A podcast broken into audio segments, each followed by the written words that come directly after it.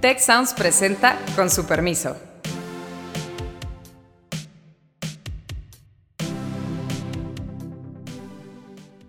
Con su permiso, yo quisiera que el día de hoy platicáramos de inflación en alimentos. ¿Qué le está causando? ¿Qué efectos puede tener? ¿Qué medidas pudieran paliar los efectos negativos? Ya veníamos con problemas, sí estamos entrando a un verano muy difícil. Está la situación tan retadora que deben de surgir nuevos héroes y yo creo que se van a desplomar algunos líderes porque el reto es grande. Fijar precios es la peor solución, porque si en momentos de subida de precios fijas precios, lo que estás es asegurando escasez del producto en el futuro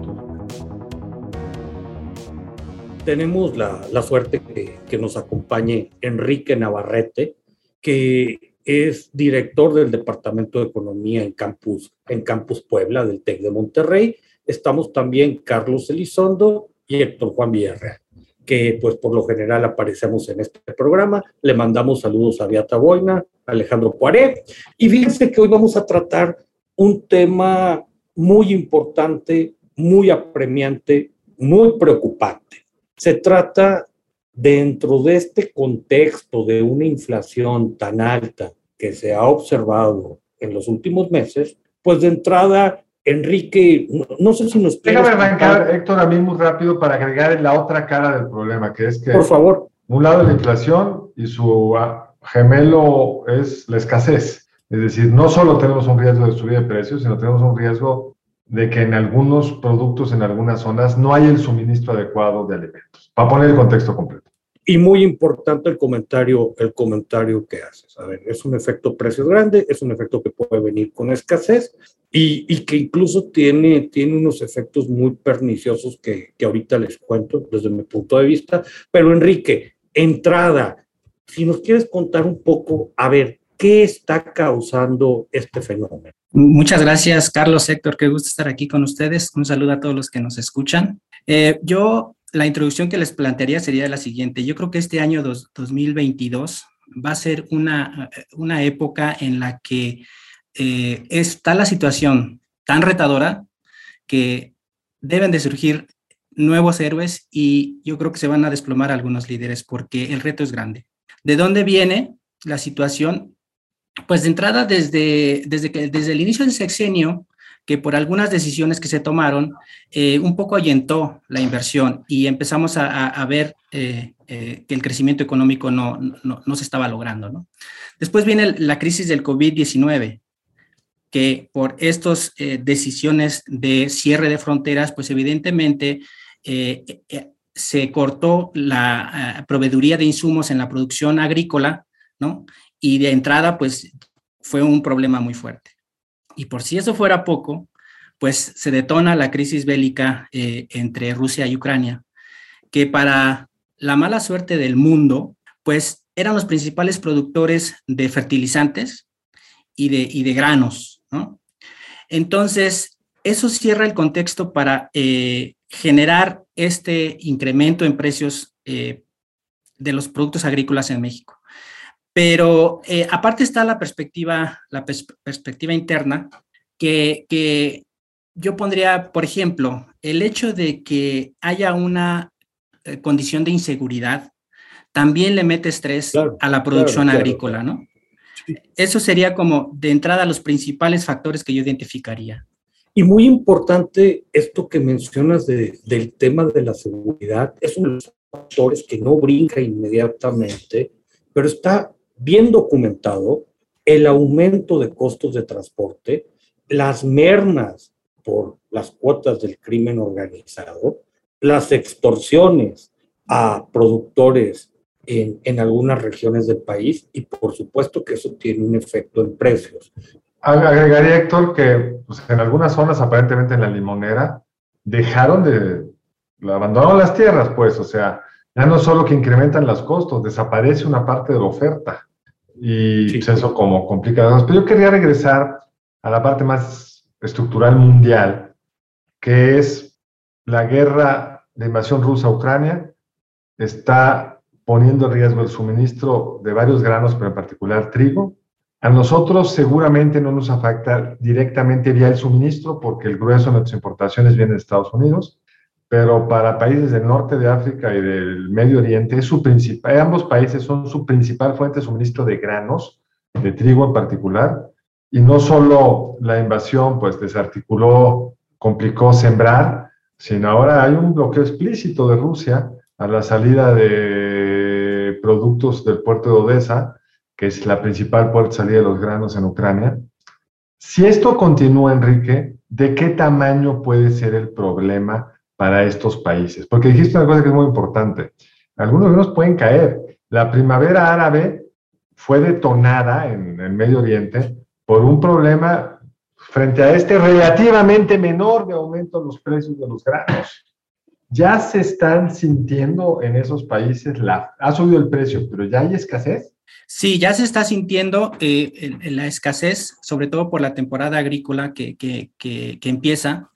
Eh, en algunas regiones, por ejemplo, en la producción de ganado, por ejemplo, el alimento para ganado eh, se está encareciendo precisamente un reflejo de la escasez que hay. ¿no? ¿Cuál es el problema que yo veo?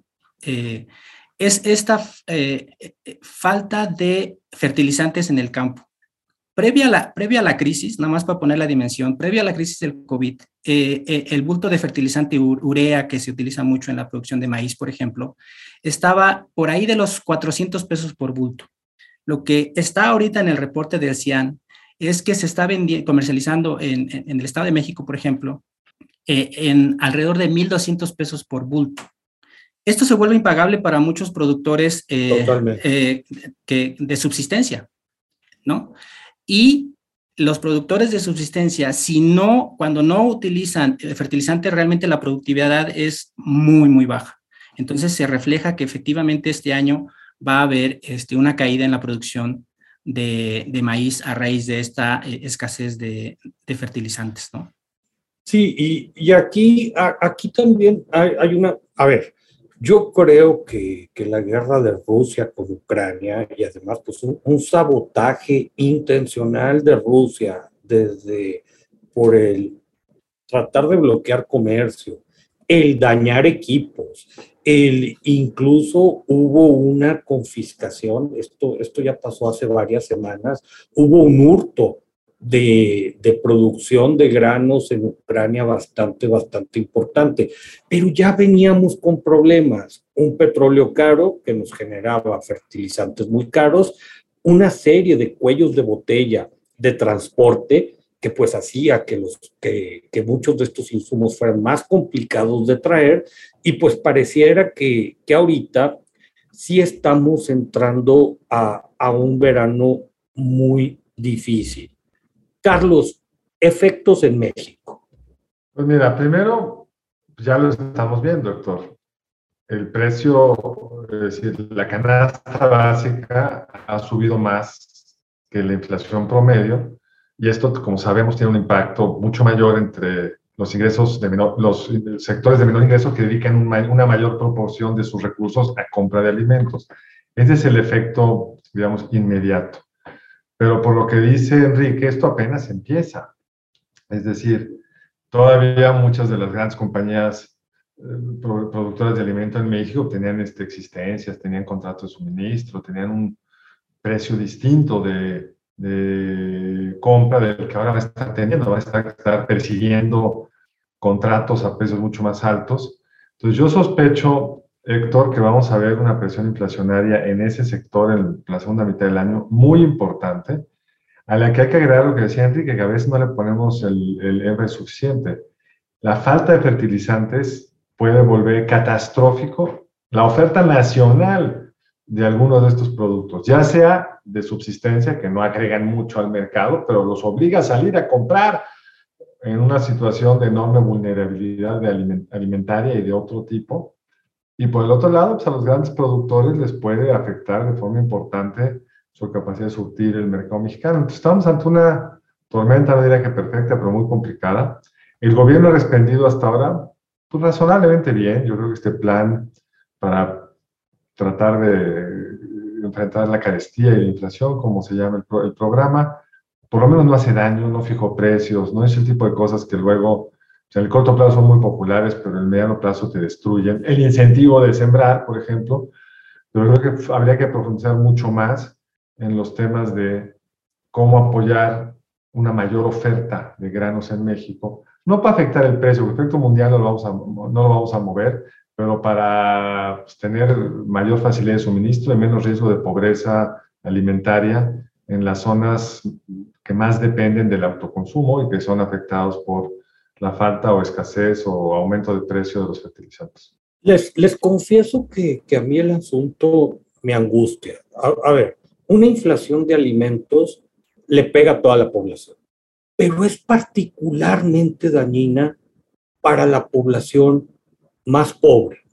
Y cuando tú te vas a los pobres, entre los pobres, la verdad es que esto puede ser devastador. Les cuento, Enrique Carlos, que yo hace unos años hicimos un trabajo y donde se lograba tener mediciones de cómo eh, población de estratos muy humildes había mejorado en unas pruebas estandarizadas. Estuvimos investigando y, uno, de, uno, de, uno de los causantes principales de esto, al menos encontramos una asociación muy fuerte, se nos va a aparecer por ahí un compañero que, que, que, queremos mucho y va a decir que si proveer causalidad. No probamos causalidad, pero había bastante, bastante evidencia.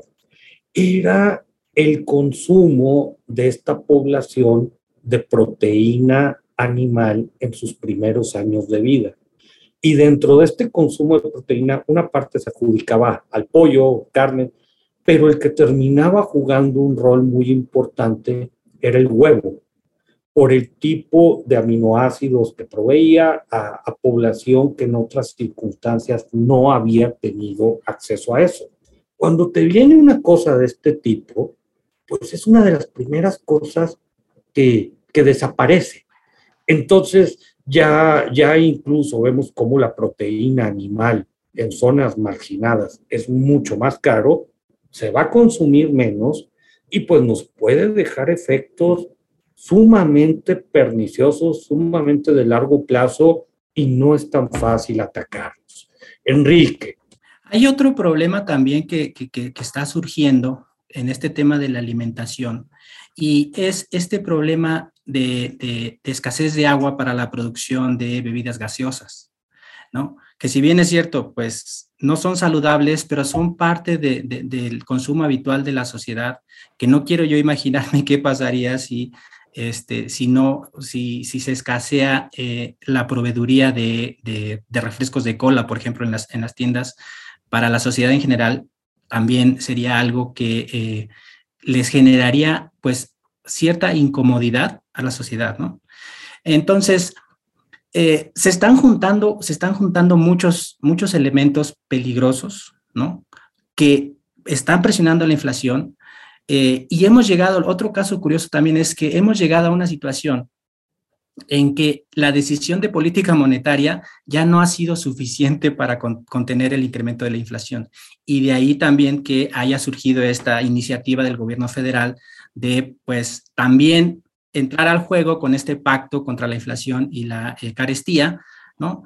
Porque pues los instrumentos tradicionales, este, este fenómeno es, viene de tantos factores distintos que los, los, instrumentos tradicionales que teníamos para controlar la inflación ya no nos están funcionando y tienen que entrar nuevas, eh, eh, nuevas estrategias, ¿no? Entonces, por eso yo decía que eso va a dar pauta a que mucha gente pueda, bueno, que algunas personas puedan este, tomar nuevos liderazgos. El gobierno tenía un programa al arranque de su administración que se llamaba Seguridad Alimentaria Mexicana. Es correcto. Que si hubiera funcionado, quizá nos habría dejado en una situación menos vulnerable. ¿Por qué? Porque su objetivo era incrementar la oferta de granos nacionales amén de, ese es tu punto, Enrique, amén de fortalecer la capacidad de distribución de productos básicos a la población más necesitada y por ahí podría sector apoyar en la distribución de proteína, en particular el huevo, que yo no tenía claro esto que estás diciendo y es muy, muy preocupante, pero no fue el caso. Es de las agencias más mal administradas en esta administración. un desfalco, según la Auditoría Superior de la Federación, de 9 mil millones de pesos, de un, de un presupuesto total de 20 mil. O sea, realmente estamos hablando de mucho, mucho dinero y una enorme ineficacia. el resultado neto es que, habiendo tenido un programa con esos objetivos, las dificultades operativas, que capacidades operativas de este gobierno nos han dejado en esa situación de mayor vulnerabilidad. Hay que hacer un acotamiento rápido, Héctor, para que nos quede a todos bien claro qué tiene que ver el huevo con los granos. O sea, el huevo no es más que grano procesado. Así es. Y el gran cambio post Tratado de Libre Comercio fue que al abrir los mercados de grano con los Estados Unidos, el precio relativo de los granos cayó. Tuvo un impacto eso en los productores de granos en México, pero tuvo un gran beneficio, que es que se incrementó el consumo de proteína animal, en particular pollo y huevo, y esto pues, puede amenazar esa ganancia. Sí, y está súper documentado, Carlos. Esta cadena de la que hablas, libre comercio, baja eh, los insumos de alimentos para animales, inmediatamente aumenta la producción de huevo y baja su precio y se vuelve mucho más accesible. O sea, eso está muy, muy, muy, muy bien documentado y... Ahí sí hay causalidad, aunque nuestro colega no lo quiera reconocer. Pues sí, habría que, yo, yo, yo, estoy seguro que, yo estoy seguro que sí la, la encontrarían. Y, y lo que es menos claro es Tú empiezas por libre comercio, pero terminas con habilidades cognitivas. O sea, es una, es una cadena, es una cadena larga para romper trampas de pobreza y, y, y, no es tan fácil reaccionar. ¿Qué es a lo que yo quisiera ir ahorita con ustedes, Enrique, Carlos? A ver, preguntarles, ¿qué podemos, qué debemos hacer? Déjame decirte rápido lo que no debemos hacer. Ya lo dije, pero hay que subrayarlo. Fijar precios es la peor solución, porque si en momentos de subida de precios fijas precios, lo que estás es asegurando escasez del producto en el futuro. Entonces yo creo que lo primero que hay que tener claro es que no se resuelve, que a los políticos luego les encanta, pues fija el precio del huevo para que le llegue el huevo a los más pobres. No, si fijas el precio del huevo, menos le va a llegar a los más pobres. Pero perdón, Enrique, me metí. Sí, eh, bueno, pues la situación ya, ya nos agarra un poco a destiempo, ¿no? para, sobre todo para el ciclo, ciclo agrícola de, de este año, pero eh, yo creo que sí, aunque no estoy muy, mucho de acuerdo con los temas de subsidio, yo creo que sí necesita el gobierno meterle el hombro a la producción, a los productores, ¿no? Eh, con, con apoyo en el gasto con el, con el fertilizante, yo creo que eso sí va a determinar sobre todo la producción de, este año. Sí tiene que haber una intervención por parte del gobierno en ese el, sentido. El, gobierno presume mucho que se ha incrementado la distribución de fertilizantes gratuitos. Incluso al arranque de esta administración hubo una serie de problemas de distribución, si es un pequeño escándalo. Y hace poco en Guerrero presumían que ya les llega a más campesinos que nunca. Ese programa sí está funcionando, o sea, sí tenemos esa por lo menos montadas esas capacidades institucionales como para decir, creo que estoy de acuerdo con lo que tú sugieres, vamos a ampliarlo para, por lo menos ese insumo básico a los productores más pobres, no sea la razón para que dejen de sembrar. Pues bueno, yo les, les puedo confesar que tengo la fortuna de participar en, en la producción agrícola en un pequeño predio que, que, tengo, pero veo, lo que me permite ver lo que está ocurriendo, al menos en esta parte del Estado de México, y no, no hay, no, yo no tengo evidencia de que efectivamente esté llegando a los productores, al menos en esa zona del Estado de México en la que yo, en la que yo participo, ¿no? Entonces, eh, yo creo que ahorita se están enfocando, algo que, que sí le puedo dar crédito también al, al, gobierno es que sí entregó el, el, apoyo del Procampo en, en, tiempo y forma. Pero ¿cuál es la complicación? Que las condiciones climáticas todavía no están eh, eh, adecuadas para iniciar la siembra, ¿no? Entonces, ese dinero se dio, pero no sabemos si va a estar disponible para cuando llegue la época de comprar los fertilizantes. Y, y no tenemos tan claro cuánto van a durar todos estos efectos. Yo estaba viendo y durante la semana hubo varios anuncios al respecto de países que quieren comenzar a, imponer medidas proteccionistas para la exportación.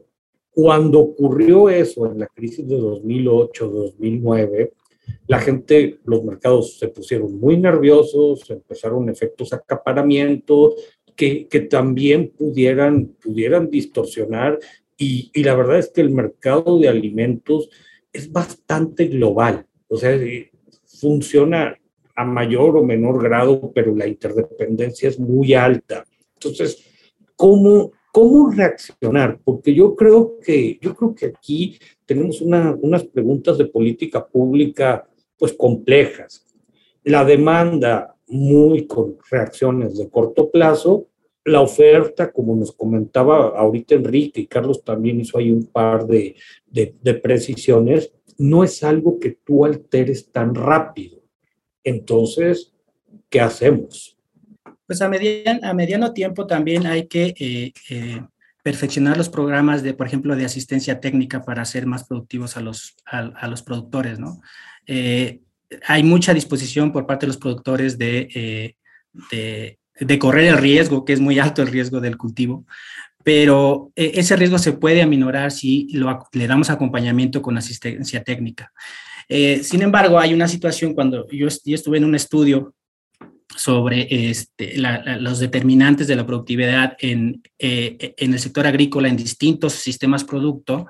Y una de las cosas que saltaba frecuentemente en las entrevistas que hicimos es que las, eh, el, el, apoyo en la asistencia técnica llega a destiempo por, esta, por estos eh, eh, tiempos de presupuesto que existen en el gobierno. Cuando se abren las ventanillas este, y, se, y después cuando ya se liberan los recursos, realmente eso ya cae un poco a destiempo de la asistencia, la asistencia técnica. Entonces ahí también el gobierno tiene un área de oportunidad. Esos programas de asistencia técnica, como muchos otros ámbitos de la administración que requieren dinero y no se ven mucho, están muy presionados, y tú lo debes saber muy bien, Héctor, en la asignación presupuestal. Algunos de esos programas están en riesgo de ser sacrificados porque pues, no son trenes mayas, no se ven, el gobierno no tiene dinero y podemos acabar no solo no fortaleciendo, sino debilitando aún más eso que luego muchos productores, amigos, un estudio al respecto, muchos productores es lo que más agradecen.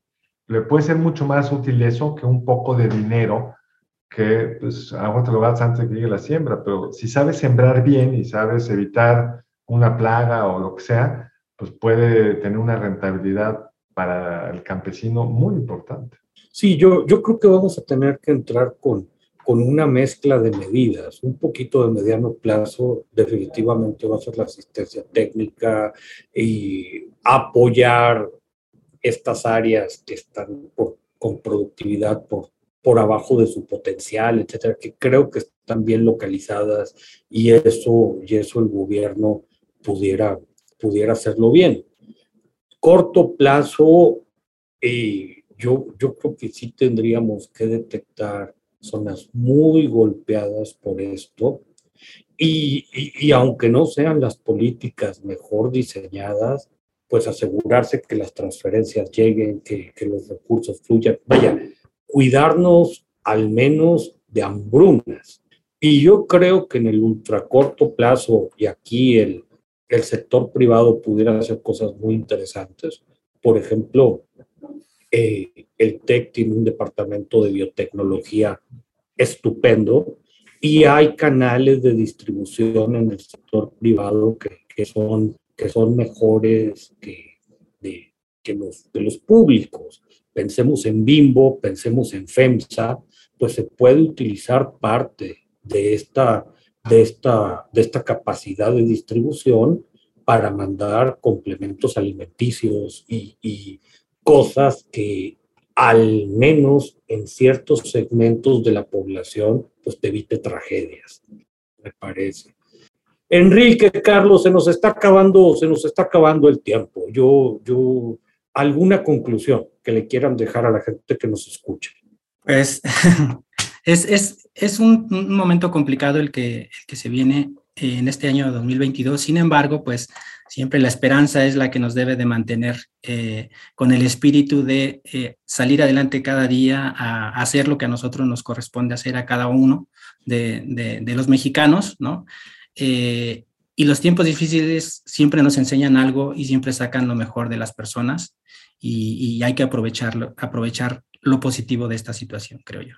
Yo diría lo siguiente, que nos toca en un mal momento desde el punto de vista del ciclo político y de las disponibilidades presupuestales. El problema de los sexenios es que trazan sus rutas a principios del mismo y en el último tercio pues están tratando de completar sus proyectos. Es un hecho que le queda muy poco margen presupuestal a este gobierno, está comprometido en esos proyectos y pues va a tener que hacer un esfuerzo extraordinario en el sentido que tú dices, Héctor, tratar de localizar esos mexicanos más vulnerables en el riesgo mayor, que no es el precio, el riesgo mayor es el hambre.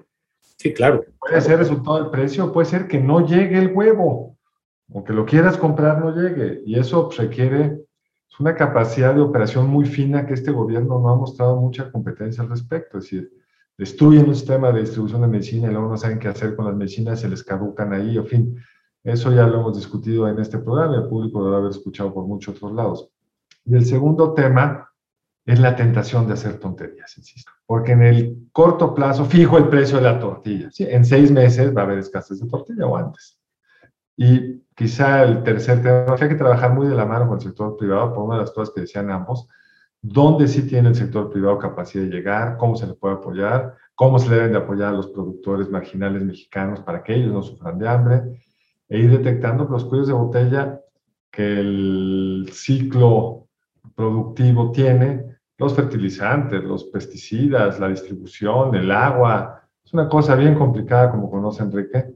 A veces desde lejos se ve como siempre ya, ¿no? No hay muchísimos momentos de una falta de apoyo una decisión incorrecta pues, va a repercutir negativamente. Más que estamos en un, lo que decía sector, no sabemos cuánto va a durar esto, no sabemos cuándo va a llegar el agua. Entonces eso requiere un gobierno y una sociedad muy alerta para pues, minimizar el costo para la sociedad mexicana. A la gente que nos escucha, no olviden seguirnos en nuestras redes sociales, arroba Ciencias Sociales Tech. Enrique, si nos quieres compartir tus redes sociales. Sí, eh, estoy en Twitter en arroba e Navarrete Eco y en Facebook Enrique Navarrete. Muchas gracias, Enrique.